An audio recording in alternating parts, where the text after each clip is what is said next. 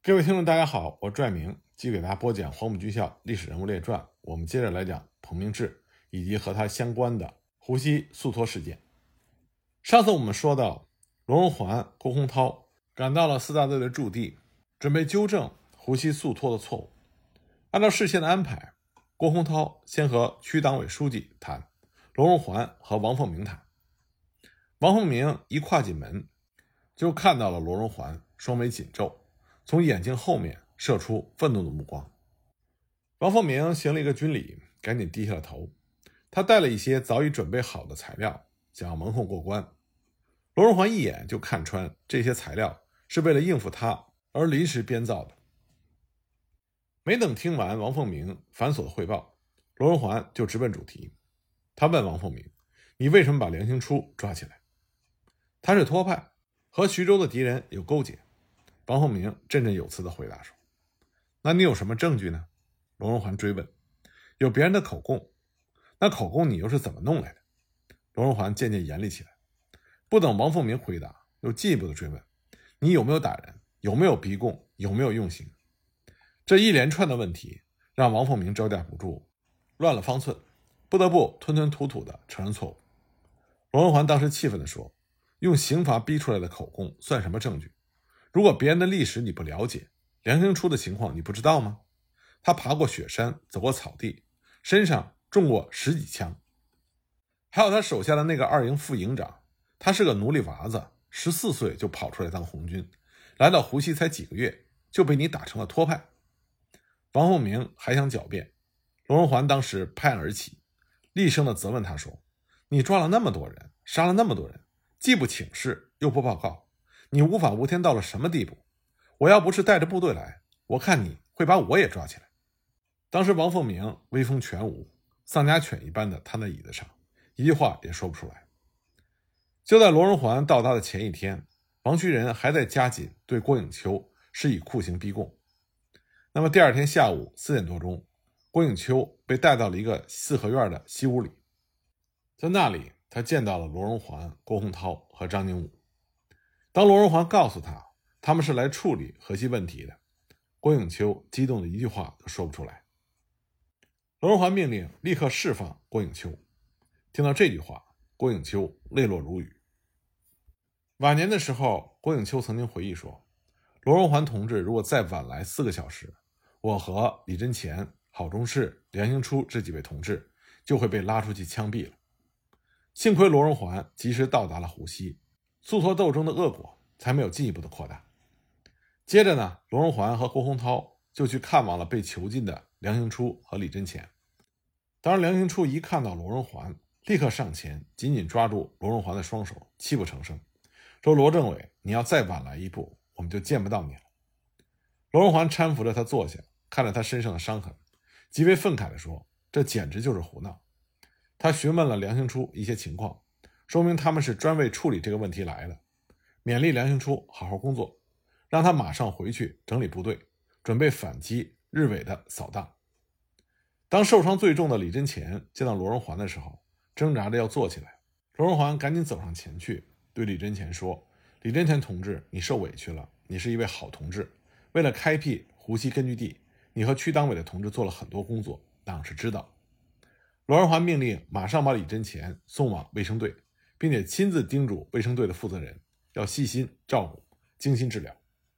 经过调查，罗荣桓和郭洪涛一致认为，胡锡的诉托是靠着逼供信搞起来的，这个基本事实确定无疑，因此不需要一个一个的调查，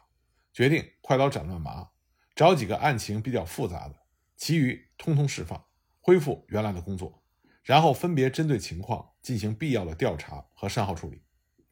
几百名被关押的同志一下子获得了自由，他们难以掩饰激动的心情。罗荣桓和郭洪涛马上召集被释放的同志开会，他对这些人说：“你们受苦了，受委屈了，我代表山东分局和幺五师向你们慰问，慰问受冤枉的同志，慰问无辜受害者的家属。”当时会场上一片激动的哭声。罗荣桓当时说：“这不仅仅是哪一个同志的不幸。”这是我们党的严重损失，这是由于逼供信而造成的又一次惨痛的教训。他指出，胡锡速托的严重错误，破坏了党的威信，削弱了党的战斗力，损害了中国共产党和八路军和群众的鱼水关系。他号召全体同志加倍努力的工作，尽力的挽回这一事件给中国共产党所造成的恶劣的影响。过去，湖西的老百姓和八路军亲如一家，八路军一进村，老百姓就会烧水做饭、问寒问暖，还把他们的子弟一批一批的送到部队来。速托期间，他们的子弟被杀的杀，关的关，湖西的群众失去了对八路军的信任，有的村庄干脆关起寨门，不让八路军进驻，甚至连水也不让喝。罗荣桓赶到湖西之后，派干部去慰问受害者的家属和当地群众，解除了群众的疑虑。有一些怕遭到王凤鸣陷害，被迫回家或者到别处隐蔽的干部战士，听说罗荣桓来了，又陆续回到了部队。苏托被制止了，大批的干部得到了解救，但是罗荣桓的心情仍然非常的沉重。一天散步的时候，他遇到了在第四大队一营当组织干事的陈忠梅。陈忠梅是一九二九年参加革命的红小鬼，曾经在罗荣桓领导的中央红军第一军团政治部工作过。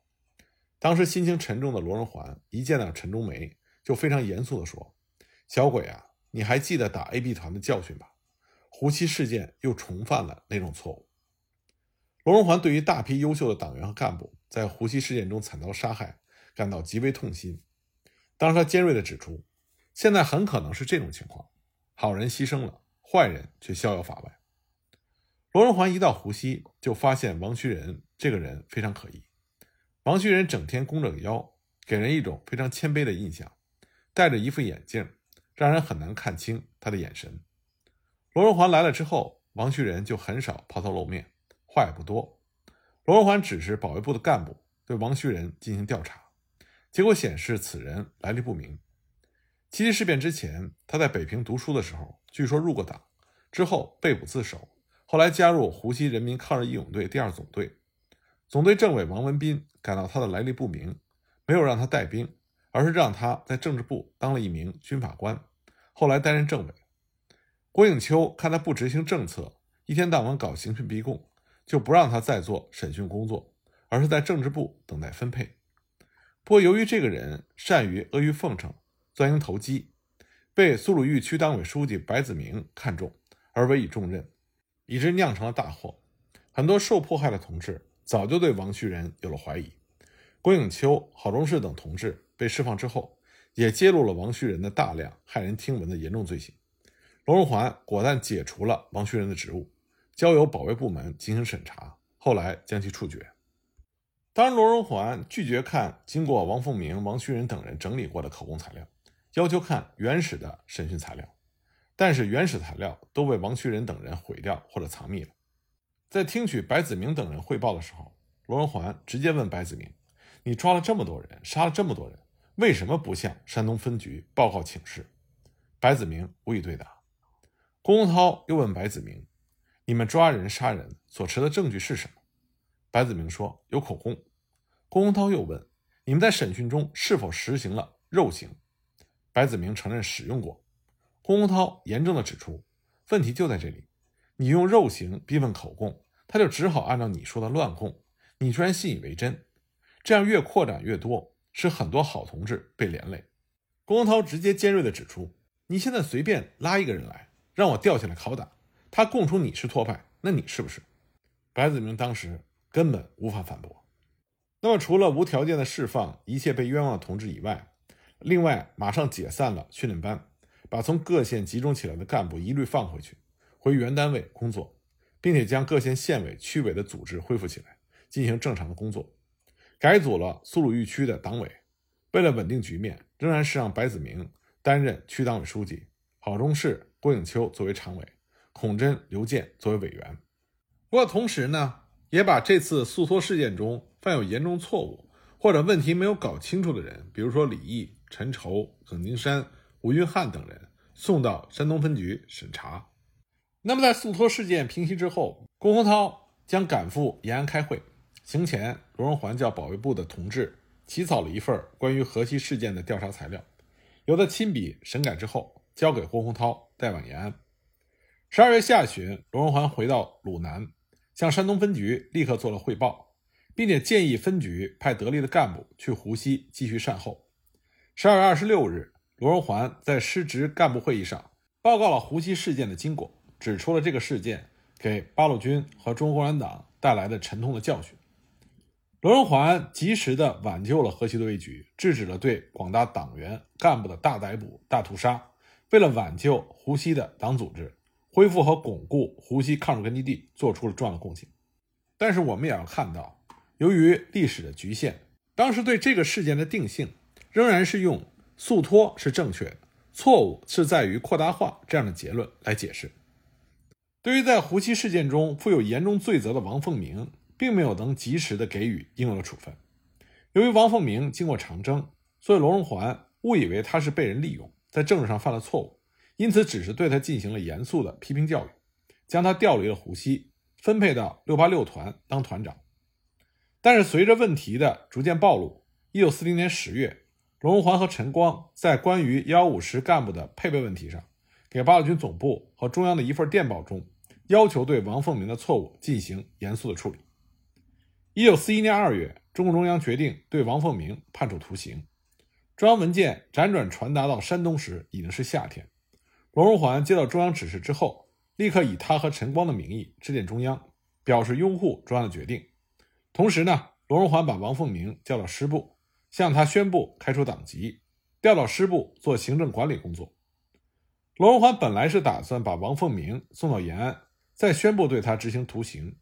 而王凤鸣自知罪孽深重，连夜逃跑投敌，当了汉奸。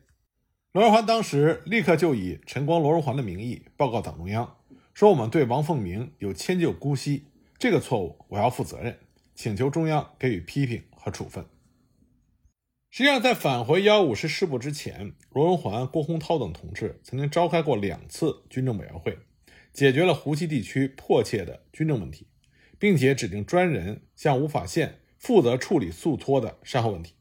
但后来因为种种原因，有关负责人并没有能够完成罗荣桓的托付，以至于湖西速托事件产生了遗留问题，长期不能得到完善的解决。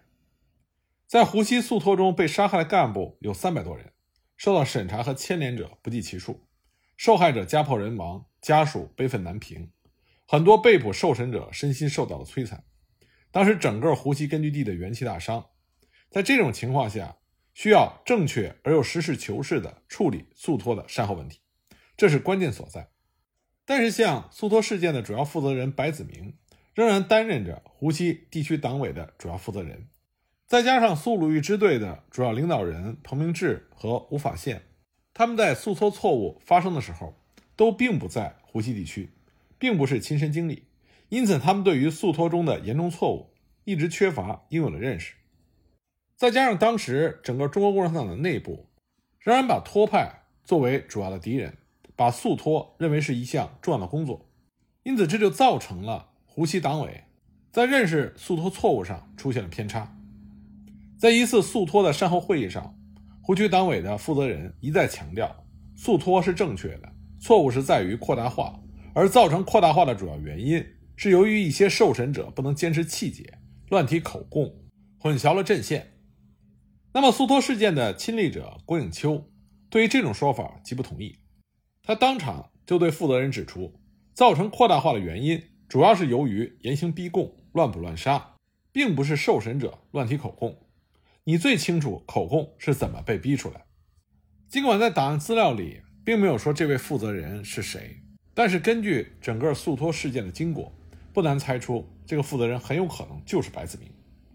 那么当时白子明却反有一口说：“你在诉脱中承认自己是托派，难道没有错误吗？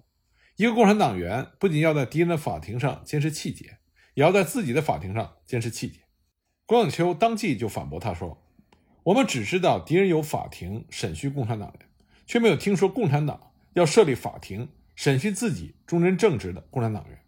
对自己党内的同志，怎么能够私设法庭严刑拷打呢？一九四零年四五月间，中共山东分局派了一个诉托问题调查组来到湖西，但是他们并没有做深入细致的调查研究，偏听偏信，最后定了七个所谓的真托派，并且对湖西的诉托做出了结论。掌握了王学仁等人的罪行，结论中指出，王须仁是来历不明的暗害分子，但是对于造成诉托恶性发展的另外一个罪魁祸首王凤鸣，却认为他的主观动机是正确的，只是政治上幼稚，组织观念淡薄，政治立场不够坚固，建议幺五师对之开展斗争。那么，对于速脱事件的主要参与者，原来的区党委书记白子明，只是给予了严重的警告处分，在行政上撤销了工作而已。而对于那些在严刑逼供之下屈打成招的同志，却被看成毫无气节、自首叛变，失去了党的终身人格。要是不同情节，分别给予永远开除出党、开除党籍、严重警告、警告等处分。其中，在诉托中受害的十多位同志。被永远的开除出党，而郭应秋也受到了严重警告处分。那么这些被永远开除出党的同志，精神上再一次受到了严重刺激，有的甚至精神失常，投湖自杀。不少干部和群众反映，这简直是第二次诉托。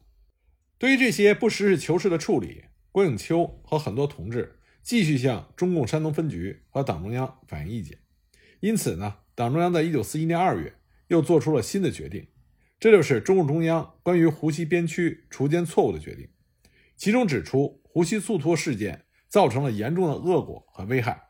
并对主要肇事者和参与者提出了重新处理意见。王凤鸣应该撤销工作、开除党籍、交军法处判处徒刑。对白子明也给予了撤销工作、由正式党员降为预备党员的处分，同时还决定对于无辜牺牲者应该分别的安慰抚恤。对于被诬同志严刑拷打而表示自首，基本上应当原谅他们的幼稚，不能把他们当作叛徒来看待。这个决定比之原来的结论要更加的实事求是，但当时限于对诉托中的很多具体情况不够了解，仍然对事件留下了尾巴，而且在具体的贯彻中，依然给不少同志保留了过重的处分。而且对于已定的所谓七个真脱派，虽然证据不足，但是并没有予以平反。此后呢，郭应秋保着对党、对同志负责的态度，又进一步的向有关组织反映，建议对已定的七个所谓的真托派重新的审查甄别，对保留着过重处分的同志也应该重新审理。不过，郭应秋的建议并没有能够受到应有的重视。在这种情况下，郭应秋仍然坚持认为，诉托中的这些遗留问题，如果不能实事求是的妥善解决。将会对党的事业造成不好的影响。作为一个党的领导干部，有责任、有义务，也有权利继续向党组织反映意见。一九四二年秋，刘少奇从华中返回延安，路过湖西，郭永秋当面向他陈述了自己对湖西诉脱中一些问题的看法，比如说，对于严刑拷打之下承认是托派的干部处分过重、处分面过宽等等。刘少奇当时耐心听取了他的陈述，并就有关的问题诚恳地发表了意见。刘少奇说：“当时你被捕了，不是被敌人逮捕，而是被党的领导机关逮捕，而且要拉出去杀头。杀你的人还是区党委书记，手里还拿着山东分局的电报。在这种情况下，你究竟是承认好还是不承认好呢？”刘少奇并没有等郭应秋回答，就自问自答说：“难乎其为人呐！当时你承认了不好。”因为你没有这件事情，但是不承认要被杀头，连申辩的机会也没有了，这的确是难以处理的事情。面对这样的事儿，不用说你们年轻幼稚的党员，就是老党员也不容易判断清楚。最后，刘少奇说：“你反映的问题，我一定会带回延安，请党中央认真的研究，妥善处理。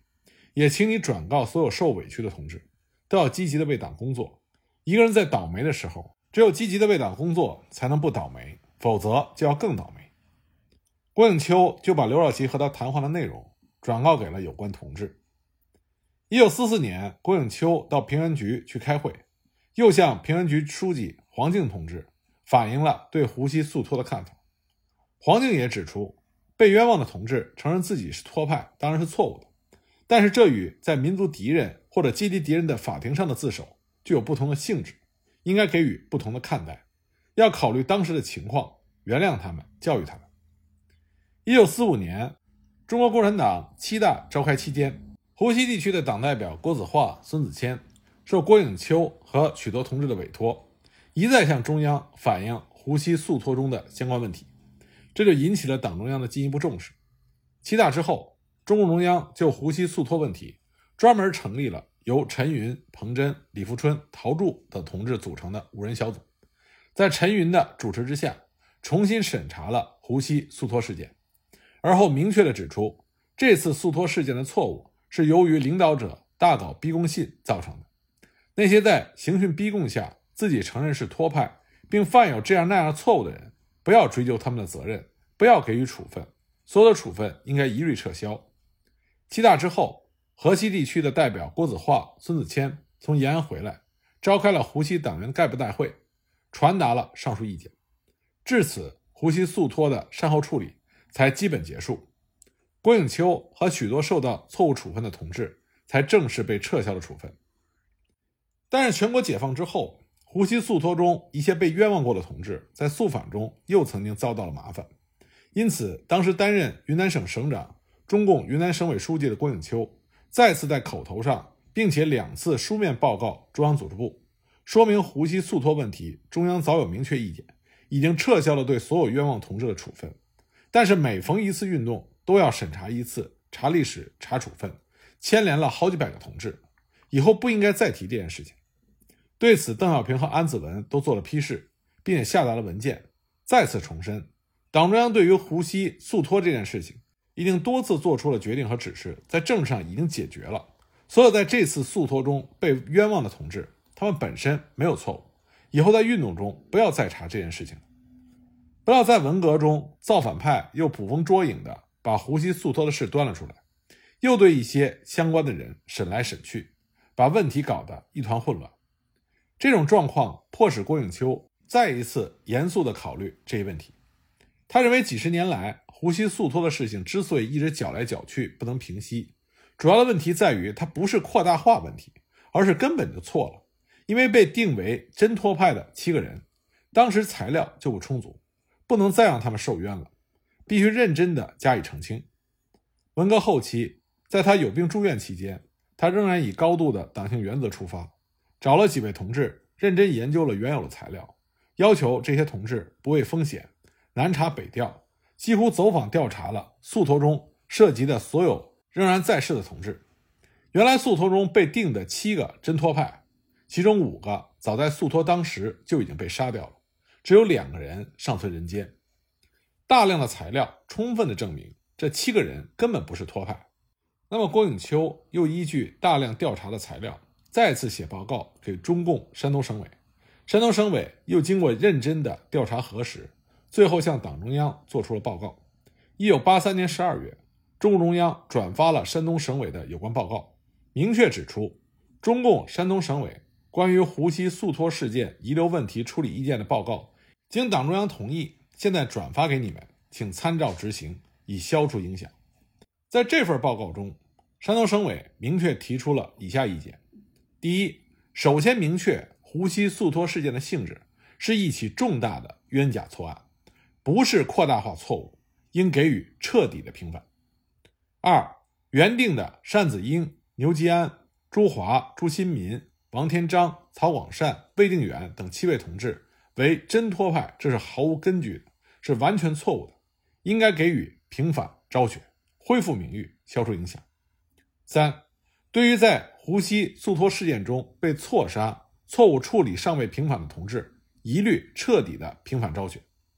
对于受株连尚未纠正的家属子女，予以彻底的平反，消除影响。一九四一年，中央对于被难家属已经按列属对待，这些烈属今后仍然享受烈属待遇。受冤枉的同志所戴的各种政治帽子或者给予的处分，凡未纠正或纠正不彻底的，一律予以彻底的纠正。他们档案中如果存入有关诉托的结论和处理材料等，应由组织部门清理销毁。就这样，胡锡速托事件从其发生到最后彻底平反，长达四十四年。这自然会引起人们很多的思考。任何一个政党，不管他的信仰和主义，如果他想成为一个国家、一个民族向前发展的旗手，不犯错误是不可能的，而且往往所犯的错误会造成沉重的代价。那最至关重要的，就是这个政党要认清错误，知道错误从何而来，改正自己的错误，真正的检讨自己的错误，吸收经验教训，这样才能继续赢得民众的信任，继续领导着国家和民族的进步。